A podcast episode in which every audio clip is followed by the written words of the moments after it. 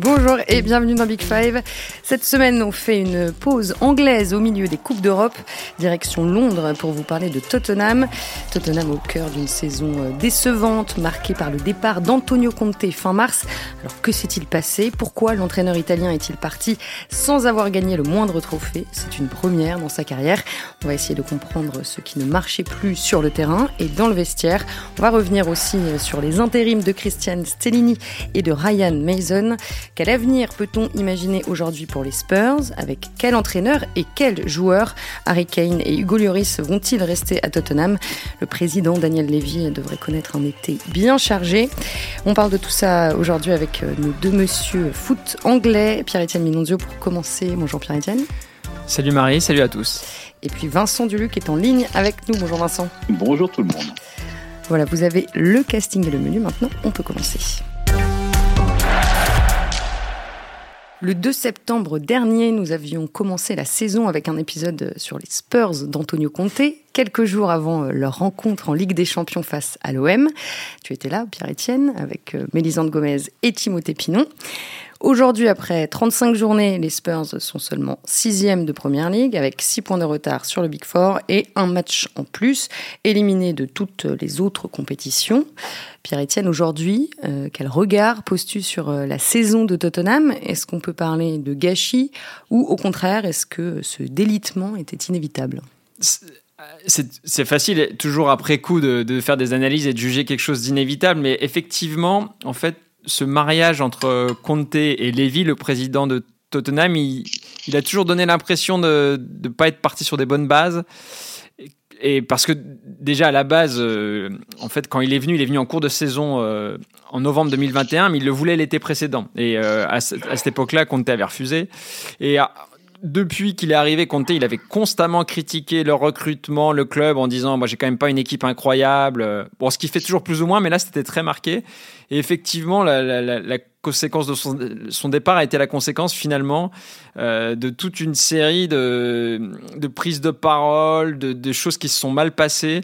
Et effectivement, il y avait un côté un peu inéluctable. Donc c'est vraiment un gâchis. Et comme tu l'as très bien dit, disons que ce, qui a été dû, être très dur pour Conte, c'est d'accepter que il n'était pas à la hauteur de sa réputation, parce que sa réputation, c'est vous me prenez, ça va peut-être mal se terminer, mais moi je remporte un trophée. Bon, il l'avait pas fait avec la sélection italienne, mais il avait quand même très bien euh, eu, d'excellents résultats avec elle. Et donc, il a toujours obtenu ce qu'il voulait plus ou moins en club. Et cette fois-ci, effectivement, je pense qu'une des raisons pour lesquelles il est parti, c'est aussi qu'il a senti qu'il pouvait pas être à la hauteur de, sa réputation. Oui, parce qu'il avait gagné euh, le championnat avec la, avec la Juve, avec euh, Chelsea et avec l'Inter aussi. Vincent, est-ce que tu peux revenir sur la dynamique de la saison de, Tottenham? Quels en, ont été les moments marquants? En fait, les moments importants de la saison, ils ont commencé quand Antonio Conte était déjà là, et même sous son air, il y avait déjà eu quelques quelques quelques chaos. D'abord, il avait été, il est parti en Italie après avoir subi euh, l'ablation de la vésicule biliaire. Il a été très profondément marqué par le décès euh, de Gianluca Vialli, par le décès de de l'un de ses adjoints. Et, et après, le, le, le, reste du groupe a parfois, a parfois trouvé qu'il avait un peu perdu pied et que et qu'il était plus tout à, plus, plus tout à fait lui-même, que et que il s'ajoutait un petit peu de, de de côté lunatique à, à, son éternelle dictature. Mais ça, c'est voilà, c'est un peu le c'est un, un, un, peu le fond de la fin de l'ère Comté. Dans la saison, parfois Tottenham a quand même, est quand même parvenu à être à, peu près euh, à peu près que compétitif, euh, notamment en, en, début de saison avec une série mm. de, de sept matchs sans défaite avec une qualification difficile pour les huitièmes de finale de la Ligue des Champions, mais quand même une qualification un peu arrachée directement dans le temps additionnel à Marseille, ainsi qu'on s'en souvient. Et on va dire que jusqu'à la Coupe du Monde, euh, Tottenham était, vraiment dans, la course pour, euh, pour, la Ligue des Champions. Mais c'est depuis ensuite, en janvier, en février, qu'il y a eu un peu des, hauts et des bas, que le retour de la Coupe du Monde a été difficile pour plusieurs internationaux, et notamment pour pour Hugo Loris, c'est que le et que l'intérim en février, quand, quand Conte est reparti en Italie euh, pour se faire opérer, puis pour euh, récupérer de son opération, bah, l'intérim de Stellini avait déjà été pas extrêmement glorieux. Donc en fait, on, on, on, a un peu l'impression globalement d'un club qui a quand même perdu un peu le contrôle et qui qui a perdu un petit peu de direction. Hmm. Et sur le terrain, c'est vrai que, comme l'a dit Vincent, ça s'est traduit par une, une, inconstance énorme. Quoi. Tottenham enchaîne euh, deux victoires, ensuite perd, ensuite fait match nul, et c'est comme ça, oui, depuis euh, un petit peu avant la, la Coupe du Monde, quoi. Oui, euh, je ferais juste peut-être euh, une petite précision par rapport à ce que dit Vincent. C'est, je trouve, moi, ce qui est, parmi les choses complètement très étonnantes de, cette saison, c'est que le, premier intérim de Stellini, c'est-à-dire effectivement, comme l'a très bien raconté Vincent, quand euh, Conte rentre en Italie pour se faire soigner, et eh ben en fait, là, il fait plusieurs matchs et bizarrement, ça se passe pas si mal. C'est-à-dire qu'ils battent quand même City à domicile. C'est lors de ce match que, que Kane bat le record de, de Jimmy Greaves. Et ils battent aussi Chelsea. Et en fait, euh, je pense qu'à ce moment-là, ça marchait pas trop mal parce que souvent, dans une équipe de foot, il y a ce truc que quand un, pépin, un drame survient, que ce soit au coach ou à un joueur, ça permet d'unir les joueurs. Et Stellini, il avait d'une certaine manière profité un peu de cet élan. Et à ce moment-là, ça se passait pas encore si mal. C'est-à-dire que Stellini a obtenu de très bons résultats quand il était euh, remplaçant euh, mais que Conte était numéro 1. Mais quand il est devenu numéro 1 à la place de Conte, et on va y venir, là, ça a été la catastrophe. Hmm. Mais alors concrètement, qu'est-ce qui n'a pas marché euh, sur le terrain euh, cette saison? Quelle a été peut-être la grande faiblesse Moi, je pense que mon analyse, mais qui est peut-être un peu biaisée, c'est c'est qu'en fait, Conte, c'est toujours la même chose. C'est-à-dire que c'est exceptionnel, il obtient des résultats très rapidement par des entraînements qui sont très spécifiques, qui sont un peu laborieux, qui sont des répétitions des répétitions très précises de circuits de balle. Euh, et, c'est toujours le même schéma, toujours la même manière de jouer. Souvent en contre, mais c'est extrêmement travaillé, c'est très efficace. Mais je trouve que parfois ça a tendance à déresponsabiliser les joueurs quand ça tourne mal. C'est-à-dire que quand, je sais pas, euh, il y, a, y a un fait de jeu qui fait que ça qu'il faut un peu modifier la manière de jouer. Ils ont beaucoup de mal à le faire parce qu'ils ont été entraînés à respecter des schémas précis et à pas prendre d'initiative. Et moi, je pense que une des raisons aussi euh, pour lesquelles Conte a du mal à s'installer dans la durée, c'est qu'au bout d'un moment, d'une certaine manière, il déresponsabilise les joueurs. Donc pour moi, c'est une des raisons. Et comme l'a très bien dit Vincent, c'est aussi que son caractère, a enfin voilà, ses prises de parole et son caractère euh, très changeant et le fait qu'il a perdu euh, plusieurs proches fait que aussi l'atmosphère au sein du, club a, a contribué malheureusement à, crisper euh, l'atmosphère en fait. Hmm. on reviendra hein, sur cette euh, atmosphère euh, délicate à Tottenham. il faut quand même préciser que Tottenham a la cinquième plus mauvaise défense de Première Ligue cette saison. 57 buts encaissés, ça donne 1,6 buts pris par match en moyenne. C'est beaucoup. Vincent, comment est-ce que tu l'expliques? Je l'explique par... je sais pas, ça, ça, ça s'explique parce que c'est une équipe qui a lâché en fait. Je pense voilà, tout simplement. C'est une équipe qui a lâché, c'est une équipe qui a été usée et physiquement et mentalement euh, par l'air compté. Et c'est une équipe qui, pour ceux qui étaient déjà là, reste complètement nostalgique de, de l'époque euh, Pochettino.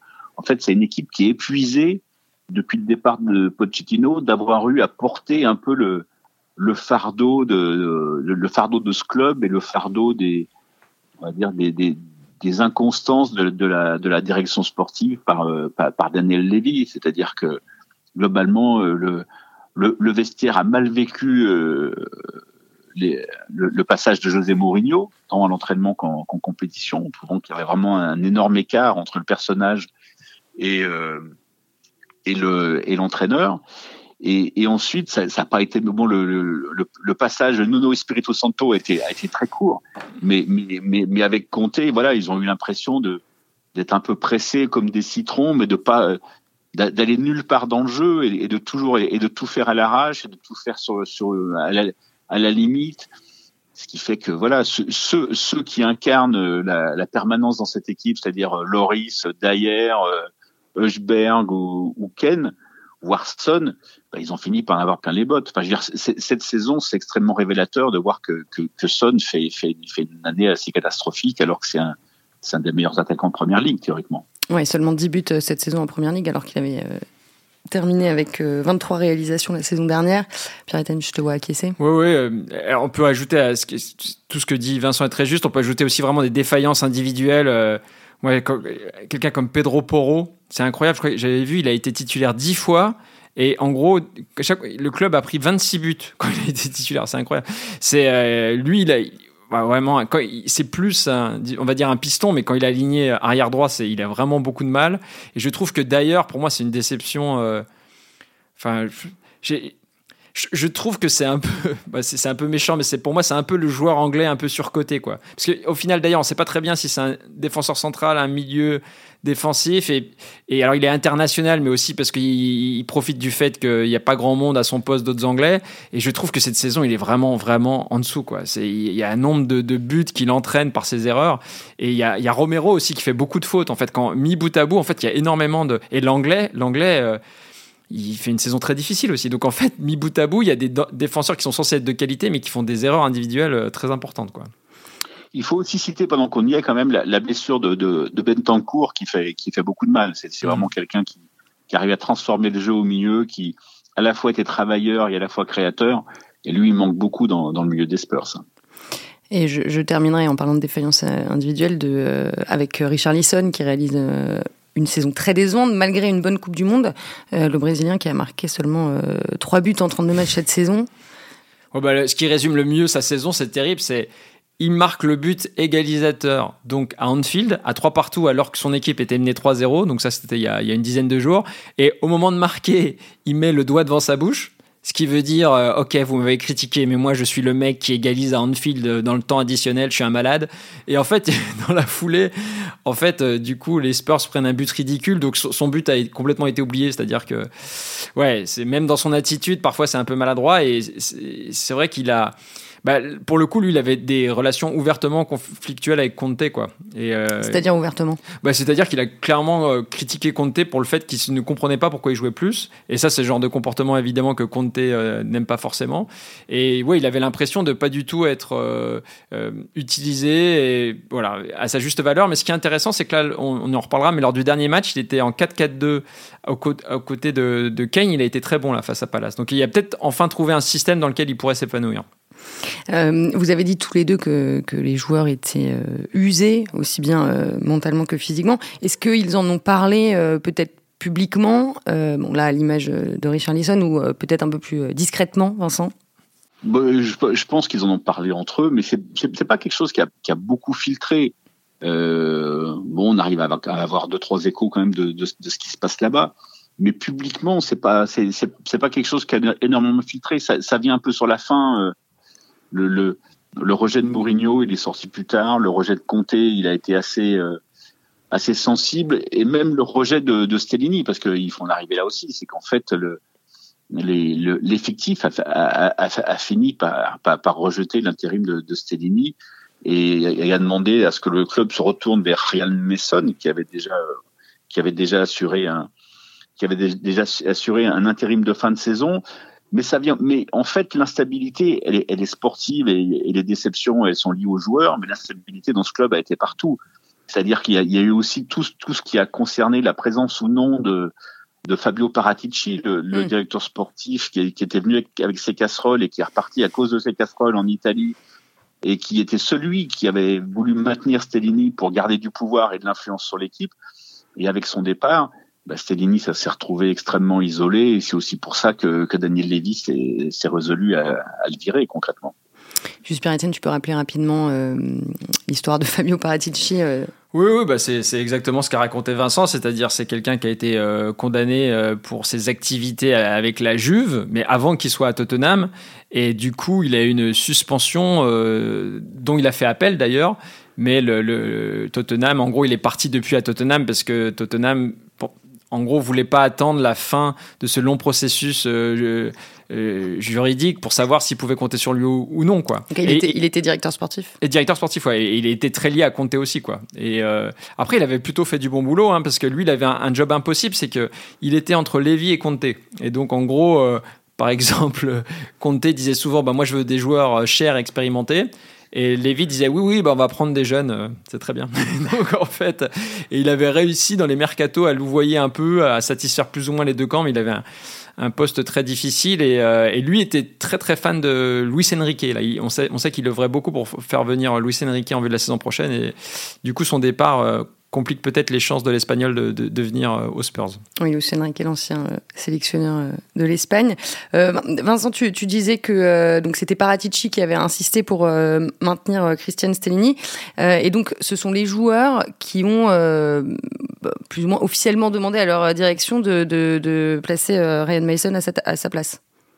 Moi, je pense, en fait, ça s'est, ça s'est fait. Euh, c'est pas forcément les joueurs qui sont allés voir Lévy. Je pense que face aux mauvais résultats, notamment après le après le 6 à 1 euh, euh concédé à la maison et qui a fait qui a fait vraiment très très mal contre Newcastle. Euh, absolument. Euh, là, pour le coup, c'est Lévy qui est allé voir les joueurs qui leur ont dit, ben alors, qu'est-ce qu'il faut faire quoi? Qu'est-ce qu'on peut faire? Vous en pensez quoi de Stellini? Et là, je pense que voilà, c'est comme ça. Je pense qu'il y a deux ou trois joueurs qui ont dû qui ont dû faire remonter que, que, que, que, ça ne passait pas avec le groupe. Mais ce qui est, ce qui est, ce qui est vrai, c'est que je, réfléchissais un peu, on, on, parlait des joueurs les uns après les autres, et à Paratici, le recrutement, etc. et tout. Mais le paradoxe, c'est que ce club a été plus fort quand, quand Lévy refusait de recruter parce qu'il parce qu'il était pingre, comme le, le, lui reprochaient les supporters de Tottenham à l'époque. Et, et, là, il s'est affaibli à partir du moment où il a dépensé de l'argent. Alors, c'est signe qu'il l'a mal dépensé, mais c'est vrai que le recrutement cette année est quand même assez décevant. Euh, Pedro Porro, euh, Pierre-Etienne en a parlé. Euh, euh Perisic, il fait vraiment, il, traverse la saison comme une ombre. Pape, Matarsar, c'est pas ce qu'il fait est pas si mal. Il a 20 ans et c'est un jeune, mais il joue peu. Euh, Bissouma l'ombre du joueur qu'il était à Brighton. Richard Linson, on en a parlé. Euh, Danjuma qui vient d'arriver, il fait pas grand chose.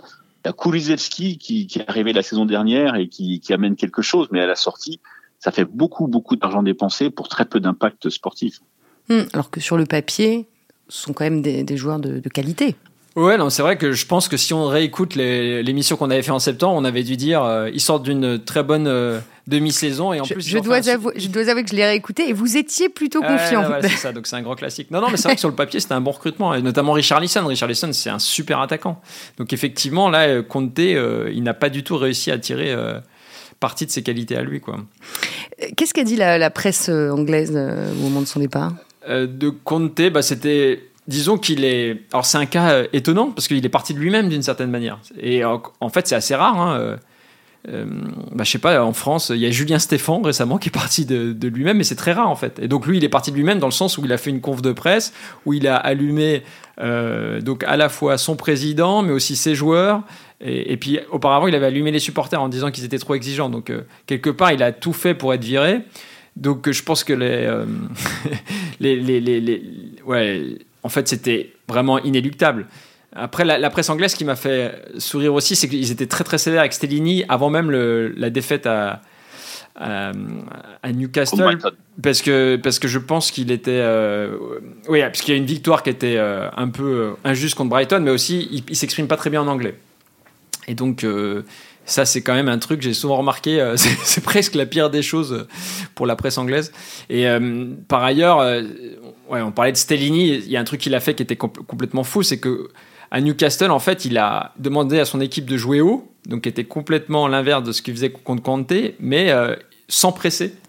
Donc en fait, ce match à Newcastle, c'était vraiment. Euh, alors, on peut analyser ça comme euh, les joueurs l'avaient lâché, effectivement, il y avait sans doute de ça, mais lui, ses consignes tactiques étaient, étaient assez folles. Et puis, il avait mis en, en, latéral Perisic et Pedro Porro, qui sont vraiment plus des pistons, en fait. Et donc, mm. tout d'un coup, il jouait en, à 4 derrière avec deux, deux latéraux qui n'étaient pas des latéraux. Donc, en fait, lui aussi, Stellini, c'est vraiment. Enfin, en gros, la, la presse l'appréciait guère et il s'est fait, il s'est fait allumer. Il avait aucune chance de, de rester dans ce contexte. Après le match contre Newcastle, euh, je crois que c'est Hugo Lloris qui avait dit euh, carrément que c'était le, le, bordel euh, sur le terrain. Quoi. Complètement. Mais d'ailleurs, il faut souligner le, le courage de Lloris parce que il est sorti à la mi-temps blessé.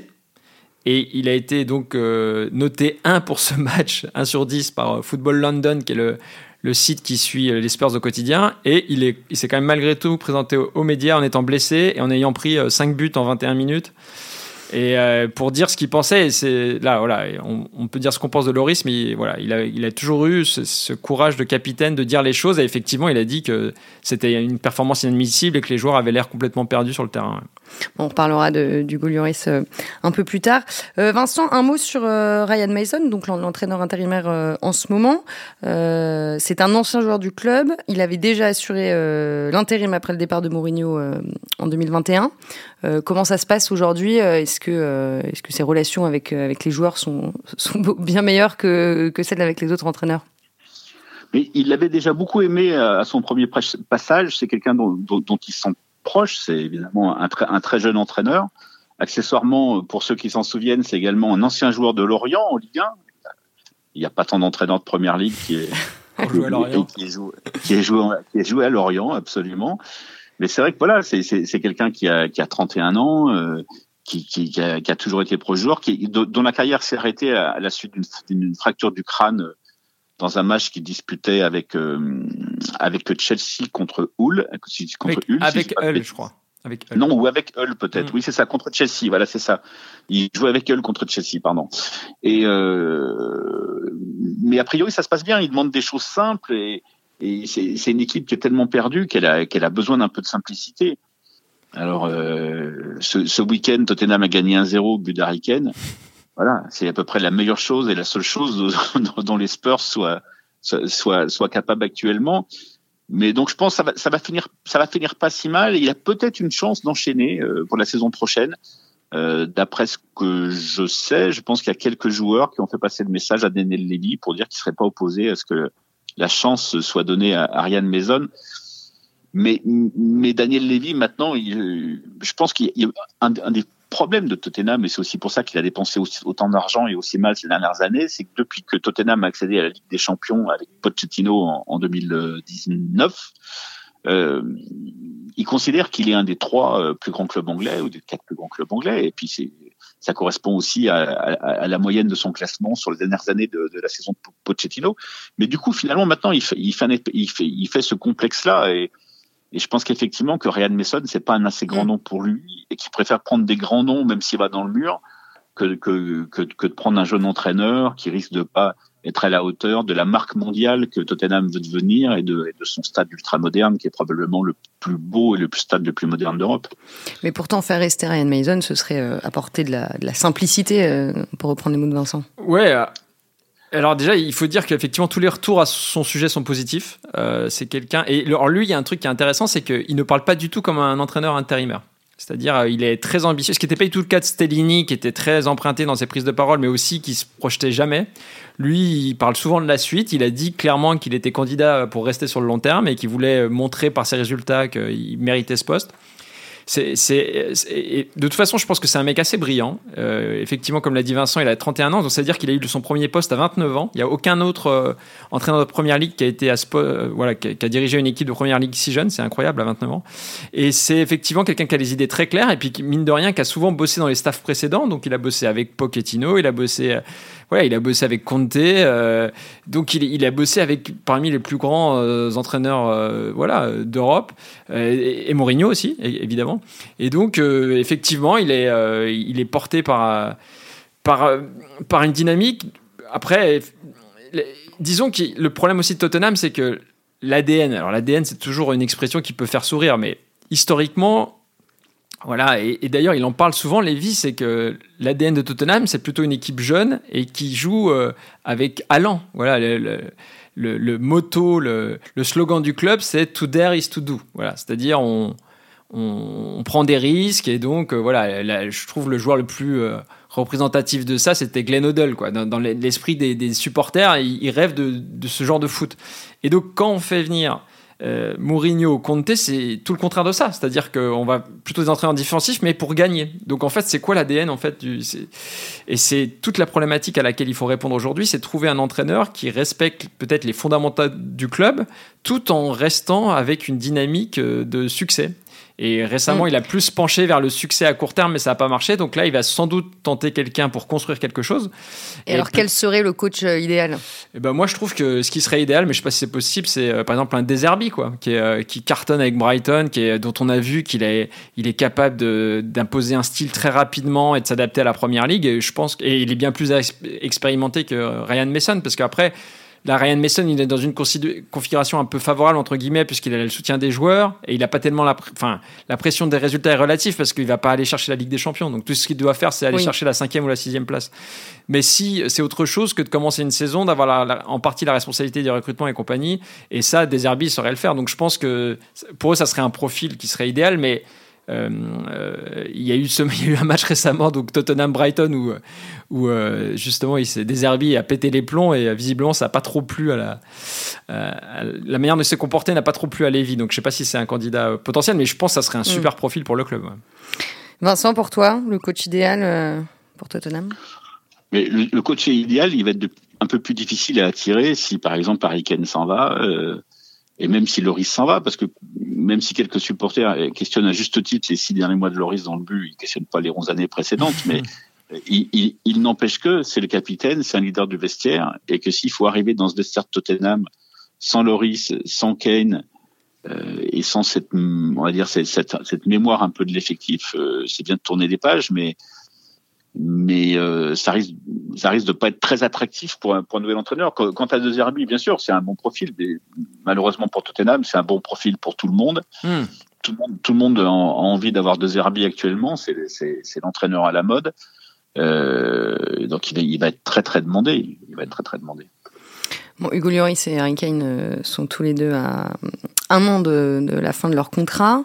Euh, on va commencer par, euh, par Harry Kane. Euh, est-ce que le club a les moyens de le garder? Bah, disons, ce qui est intéressant pour lui, c'est qu'il est dans une position bien plus favorable qu'il y a deux ans, où il avait le même contrat, mais cette fois-ci, il n'avait pas les cartes en main. C'est-à-dire que là, il, est, il doit partir dans un an, et on sait que Lévy est intéressé par les. Voilà, c'est un excellent négociateur. Il est intéressé par les revenus qu'il peut tirer des joueurs. Mais donc, les, Lévy, c'est bien qu'en janvier, euh, Kane peut signer n'importe où. Donc, s'il n'arrive pas à prolonger Kane, ce qui est la tendance, eh ben, le dernier gros transfert qu'il peut tirer de lui, c'est cet été. Donc, la tendance serait quand même plutôt un départ parce que si, si on fait partir Kane, on peut récupérer euh, sans doute plus de 100 millions d'euros parce qu'il a 29 ans et ce sera peut-être plus le cas plus tard. Donc, d'un point de vue purement économique, si on veut relancer un nouveau. Euh, si on veut relancer un nouveau cycle, ça pourrait permettre de recruter des nouveaux joueurs, mais évidemment, c'est de loin le meilleur joueur de l'équipe. Euh, il suffit de voir le match euh, que citait Vincent, là, ils ont gagné 1-0 effectivement contre Palace. En fait, le but, c'est tout Kane. C'est-à-dire que il reçoit le ballon de haut but, c'est lui qui fait le décalage sur Poro et c'est lui qui marque de la tête ensuite. C'est-à-dire qu'il a la construction et la finition. C'est vraiment euh, cette saison, il fait une saison incroyable encore.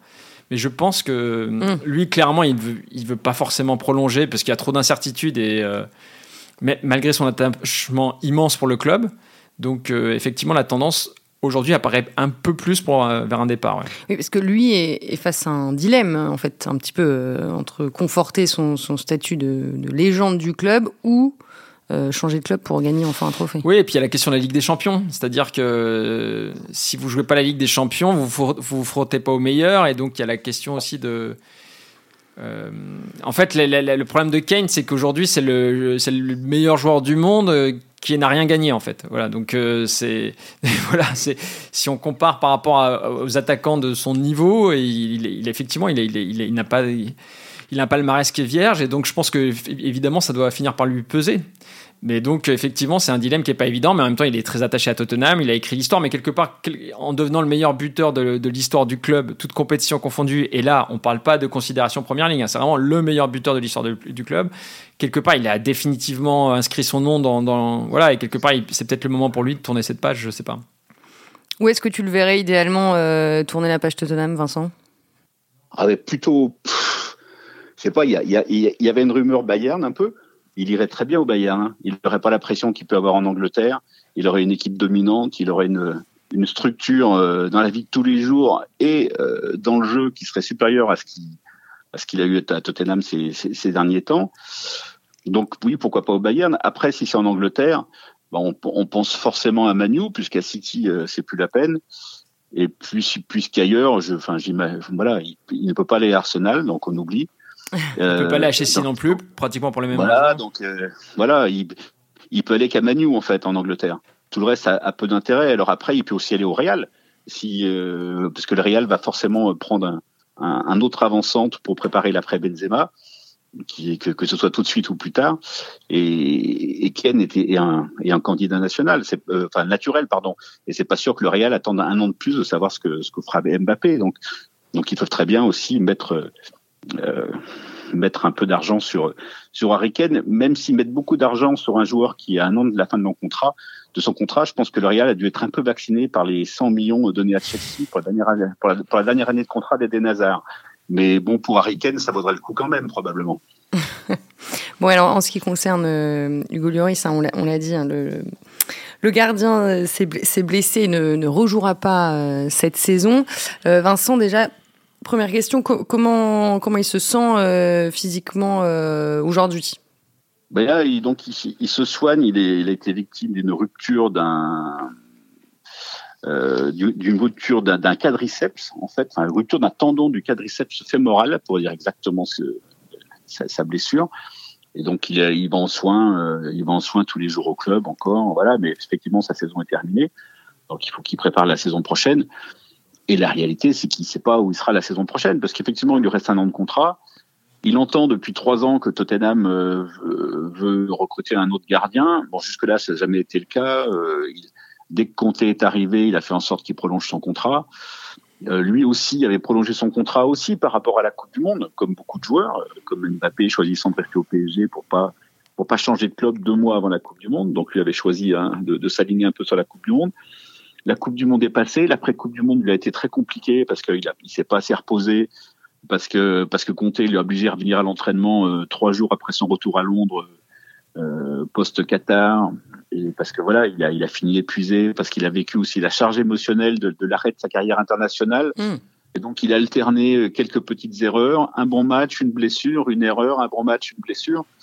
Donc ça, a été des mois un peu un peu un peu frustrant pour lui donc aujourd'hui on va dire qu'il est ouvert un peu toutes les options. Alors la presse anglaise euh, évoque un, un intérêt de l'Arabie Saoudite. Je pense que c'est un je pense que c'est vrai mais c'est pas c'est pas la seule option c'est pas la, la seule option qu'il a. Il a effectivement l'option entre ah oui il a peut-être envie de se lancer un naturel des joueurs de 36 ans qui est l'Arabie Saoudite la MLS et, et, puis et puis l'option sportive qui est euh, un autre club anglais ou un retour en France ou un, une autre expérience à l'étranger voilà. Je pense que effectivement il faudra il, faudrait vraiment que le nouvel entraîneur soit convaincant et soit extrêmement euh, euh, convaincu aussi pour qu'il fasse sa dernière année de contrat à, à Tottenham. Et je, et je pense pas que Daniel Levy, pour le coup, euh, demande vraiment de l'argent pour libérer Loris à un an à la fin de son contrat. Mmh. Oui, parce que que ce soit à Tottenham euh, ou ailleurs, bon, on espère pas aussi loin que l'Arabie Saoudite. Euh, ce serait logique que Loris ait envie de voilà de se lancer un, dernier défi, de, finir en plus sur une bonne note et pas sur une blessure. Euh, Quoi. En tout cas, je, l'imagine quand même difficilement être une doublure. C'est toujours un. C'est un non, il refusera, il refusera ouais, c'est ouais. un compétiteur for, for, forcené, ah ouais. donc euh, je le vois pas du tout. Euh, et partout il est arrivé, euh, et, et Vincent, c'est mieux que moi. Il a, il, à chaque fois qu'il était en, en balance pour rester une doublure, il a vraiment soulevé euh, tout, tout ce qui était possible pour devenir numéro un, donc il acceptera jamais ça. Donc effectivement, et ça serait vraiment triste en tout cas que ça se termine effectivement sur ce match à St James Park où, euh, où il a encaissé 5 buts en 21 minutes parce que ça serait une conclusion voilà, qui serait pas à la hauteur de, de la belle carrière qu'il a fait là-bas. On va bientôt euh, terminer. Dernière question. Bon, Tottenham, a priori, euh, n'a plus grand, grand chose à jouer euh, cette saison. Euh, mais là, selon vous, quelle est la priorité pour remettre l'équipe sur pied, aussi bien physiquement et mentalement? Qu'est-ce que, que doit mettre en place Daniel Levy eh ben, il faudrait. Alors déjà, le, problème de Tottenham, ce qui est intéressant, c'est que c'est pas que l'équipe première en fait. C'est-à-dire qu'il y, a beaucoup de problèmes sportifs dans l'équipe féminine. La, la, réserve va être reléguée aussi. Il y, a, beaucoup de problèmes de, mal-être. Euh, de, de, les jeunes joueurs, ils ont l'impression de pas arriver, bon, comme dans beaucoup de clubs, euh, comme dans beaucoup de grands clubs, hein, mais de pas arriver euh, à avoir accès à l'équipe première. Et donc, tous les, les, problèmes de, management de comté ont laissé beaucoup de traces aussi. Donc, c'est un club où qui, qui vit pas très bien en ce moment. Voilà, où, les, supporters réclament régulièrement le, départ de Lévy. Euh, Ryan Mason, heureusement, qui adorait des supporters en tant qu'enfant de la maison, apporte un peu d'apaisement. Donc déjà, je pense que comme d'habitude, il faut tout va dépendre du choix de l'entraîneur, qui est plus que jamais euh, dans un club quelque part la pièce la plus importante. C'est-à-dire qu'il faut arriver à donner euh, rapidement, enfin voilà, tout en sans perturber la, fin du travail de, de Mason, si c'est pas lui qui devait être euh, conservé, à, arriver à donner un cap rapidement pour la, la suite et donner l'impression qu'il subit pas les événements. Mais malheureusement, il n'était pas du tout arrivé parce que quelque part, il est dans une situation similaire d'il y a deux ans et il y, a, deux ans, en fin de saison, donc 2021, euh, Lévy avait dit bon, on va revenir à l'ADN euh, euh, et on va trouver, voilà, on va, reproposer un jeu euh, flamboyant parce que c'était pas bien avec Mourinho. Et puis finalement, il avait fait venir Espirito Santos, ça a été une catastrophe. Donc en gros, après avoir pris plusieurs refus. Donc en gros, il faut éviter ce scénario-là et essayer de trouver quelqu'un rapidement pour pouvoir se projeter pour la saison prochaine. Vincent, le mot de la fin? Bah, Le mot de la fin, c'est que c'est peut-être la fin aussi du rêve de Tottenham d'être un immense club anglais. Encore une fois, sous, sous Pochettino est arrivé en finale de la Ligue des Champions et il a, il a joué le titre. Il s'en est fallu très peu l'année où Leicester est champion. Et là, aujourd'hui, le risque que court Tottenham, c'est de devenir Everton. Bon, ce n'est pas ce qu'on leur souhaite. On aura l'occasion d'en reparler sans doute la saison prochaine. Euh, merci beaucoup euh, Vincent Duluc et Pierre-Etienne Minondio. Merci parce que je sais que vous avez un emploi du temps chargé aujourd'hui, donc merci d'avoir pris le temps de, plaisir. de venir dans Big Five. Euh, merci aussi à Antoine Bourlon. on se retrouve le 17 mai, mercredi prochain, pour un débrief de la demi de Ligue des Champions entre l'Inter et la Milan. D'ici là, prenez soin de vous. À très vite.